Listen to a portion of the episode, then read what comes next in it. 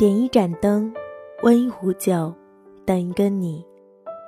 晚上好，这里是南一的小酒馆，微信搜索公众号 “wait 南一”，关注我们。我是三生。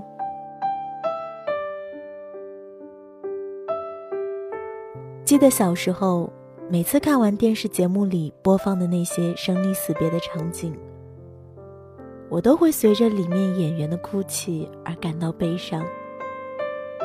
后来渐渐长大，心智慢慢成熟，也就不再那么多愁善感了，也不会被那些按照剧本进行的情节所感动了。而随着时间的推移，在真实的生活里，经历过或悲或喜的故事，有的比电影还狗血。有些比小说还要煽情。在经历了这些之后，终于一点一点的领悟到：错的人迟早走散，可相爱的人，总有一天会再度相逢。也许这就是命运的神奇之处，往往就是在我们已经决定将难以割舍的过往放下，开始一段新旅程的时候。他又让我们看见柳暗花明的希望。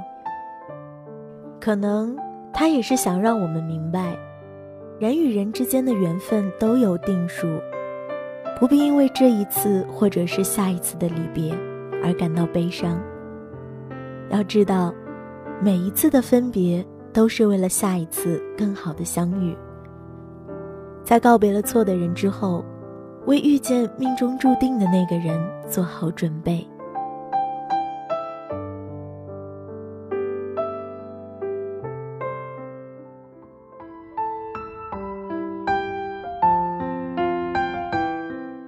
前段时间一次老同学聚会，偶然听到同学讲起读书时的班长和学习委员要结婚的消息，一时间觉得很惊讶，可是惊讶过后，又觉得似乎也在情理之中了。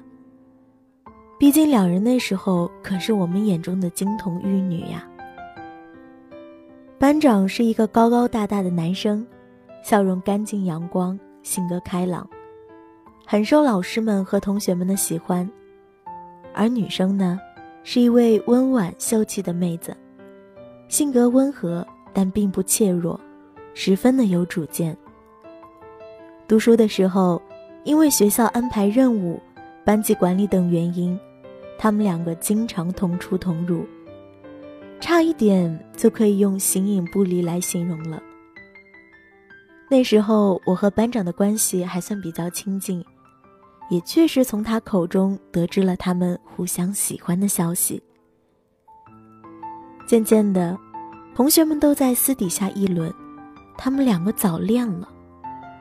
有一些胆子大的同学，甚至还会在他们走过的时候，轻佻的吹两声口哨。那时候我们还在中学，学校向来是杜绝早恋的，宁可错杀一千，也不会放过一对。所以班长初恋的萌芽才刚刚破土而出，就被毫不留情的掐死了。后来的故事也就有些寻常平淡了。女生为了免得落人口实，也就渐渐疏远了班长。时间一久，两个人之间朦胧的感情也就无疾而终了。毕业之后，两个人去了两个方向读大学，一个在南。一个在北，我也渐渐和他们断了联系。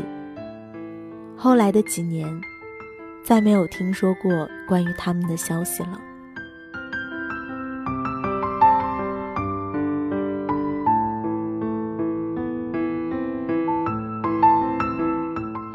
没想到啊，这两个当年看似有缘无分的人，却在许多年之后修成正果，马上就要结婚了。命运这个东西兜兜转转，还真的是奇妙的很。两个在光阴中离散了许久的人，终于再次相遇。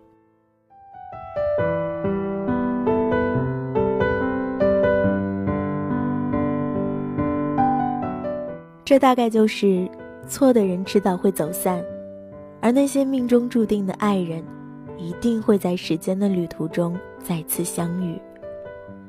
有一段时间，很喜欢看宫崎骏爷爷的动画电影，印象最深的一部是《悬崖上的金鱼姬》。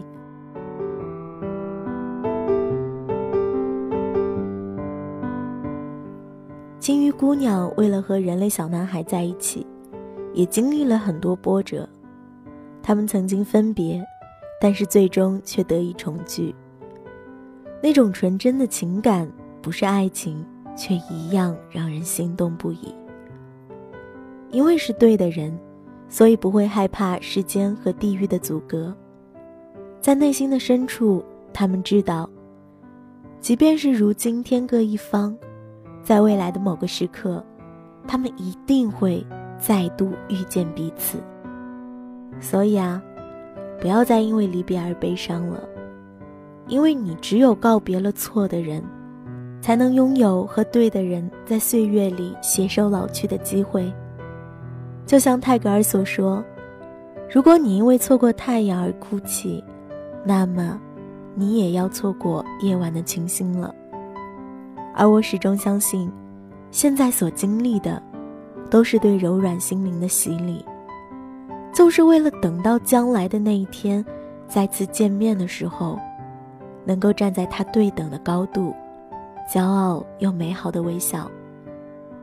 不必惧怕，跟随着自己的心意，向前走就好了。岁月和感情，不会辜负那些有心的人。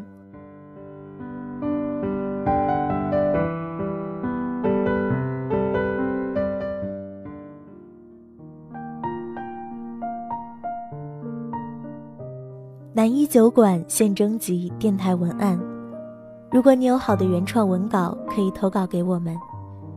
你可以后台私信我们，或者查看电台详情获取联系方式。我是三生，愿你有好眠，愿你有人相伴。一首陈梦佳的《让》送给你，晚安。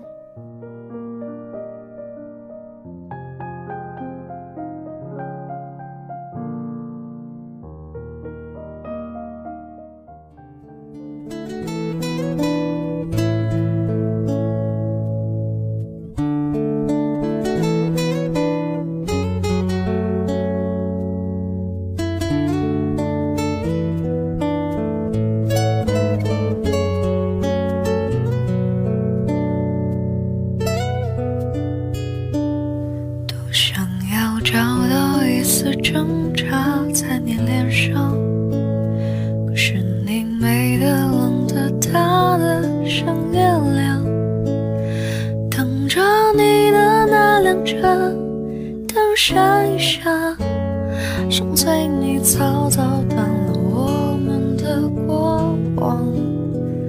约好要每年回到初拥吻的地方，画一个记号，写下相恋的感想。等明年我剩一个人坐在地方，该唱首什么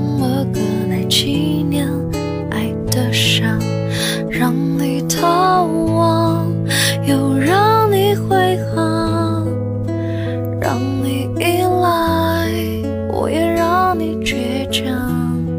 只要你微笑，带一点感动的泪光，我就得到可以再给的力量，让你飞翔，又让你说。谎